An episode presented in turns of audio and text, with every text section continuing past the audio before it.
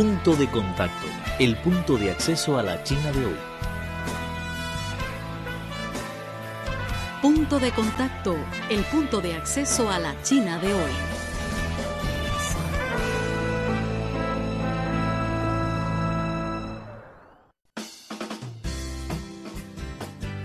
Hola, ¿qué tal amigos? Bienvenidos una vez más a su programa Punto de Contacto, el punto de acceso a la China de hoy. Soy Vivian Li y gracias por sintonizarnos. En los últimos días, los diplomáticos, especialistas, estudiosos y empresarios pasaron revista en un simposio celebrado en Beijing a la visita del presidente chino Xi Jinping a países latinoamericanos. El simposio copatrocinado por el Fondo de Estudios de Asuntos Internacionales de China y la Asociación China de Diplomacia Pública, tiene como objetivo poner en práctica los frutos logrados durante la visita de Xi, especialmente impulsar la puesta en marcha del Foro China-América Latina. En el evento, el embajador argentino en China, señor Gustavo Martino, concedió una entrevista a Radio Internacional de China, en la cual afirmó que las relaciones China-América Latina y el Caribe, que se encuentran en su mejor etapa histórica, están rebosantes de oportunidades para el desarrollo común. No se vayan amigos, vamos a escuchar la entrevista.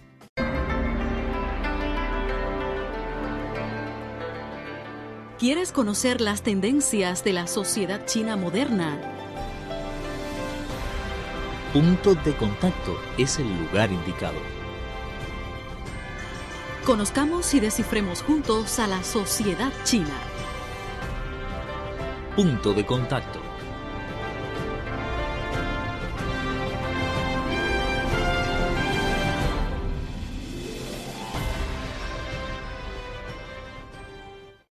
Ante todo, muchas gracias por concedernos esta entrevista.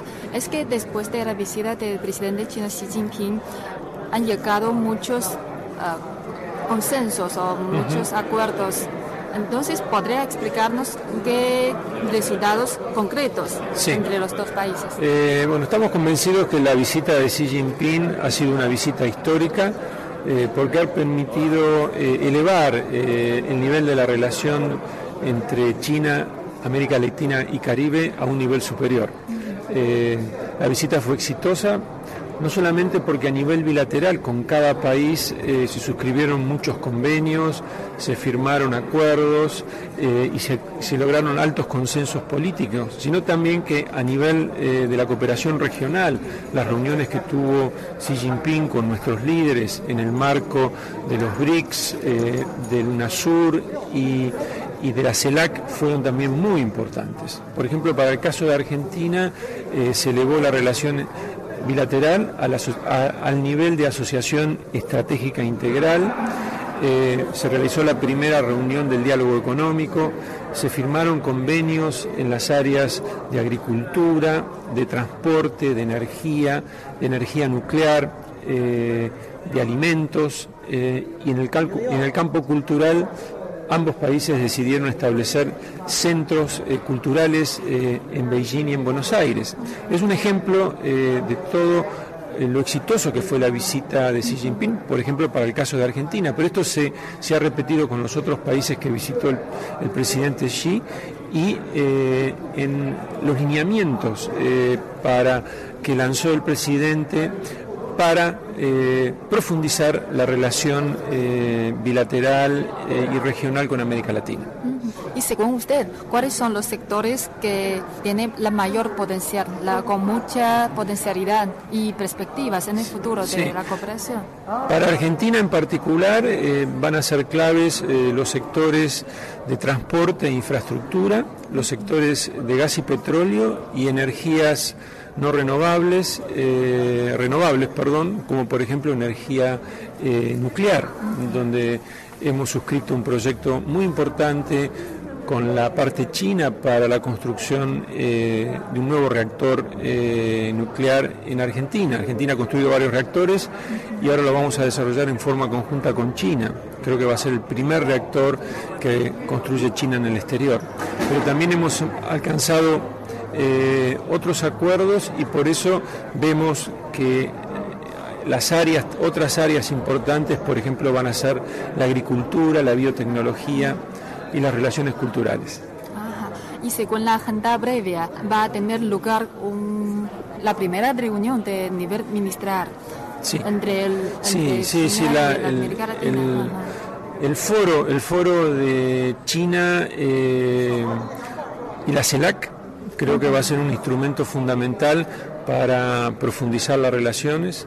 Eh, esta, este foro va a tener su primera reunión ministerial a principios del año que viene acá en Beijing y por supuesto Argentina y todos los países de América Latina les vamos a dar todo el apoyo porque estamos convencidos que es uno de los instrumentos claves para poder eh, implementar eh, muchos de los acuerdos que se suscribieron y de las iniciativas que lanzó el presidente Xi Jinping en su visita a América Latina y Caribe. ¿Cuáles son los requisitos específicos para garantizar esta reunión? Entre, las dos partes? Creo que no hay ningún requisito, digamos, eh, simplemente eh, es la decisión política de todos los gobiernos eh, de avanzar en la cooperación, es una decisión que ya está tomada, es el, ejemplo fue lo exitoso de la visita de Xi Jinping, en donde fue recibido cálidamente por todos nuestros líderes y jefes de Estado, es decir, que está la decisión política, está eh, las posibilidades reales de cooperación con China y eso tiene que ver con que, por un lado, por los acuerdos políticos alcanzados, pero por otro lado también porque tenemos eh, economías complementarias, eh, somos países en desarrollo, con economías emergentes y tenemos necesidades de cooperación y nos podemos complementar muy bien. Ah, hablando de los trámites de visa, según usted, si existía alguna posibilidad de facilitar este proceso todavía relativamente complicado para no, para, para, el caso de Argentina no es nada complicado. Nosotros ya desde el año, eh, desde este año tenemos en vigencia un acuerdo de facilitación de visas empresarias. Eh, Argentina está dando visas a los empresarios chinos eh, por dos años con entrada múltiple y estaría hasta 90 días. El trámite dura una semana eh, y los chinos, empresarios chinos lo están usando con mucha satisfacción. Queridos amigos, así concluye el programa de hoy, pero tenemos otra cita en la próxima emisión. Soy Vivian y gracias por acompañarnos. Hasta la próxima. El punto de acceso a la China de hoy. Conoce las tendencias sociales, analizadas desde una óptica plural tanto de chinos como de extranjeros.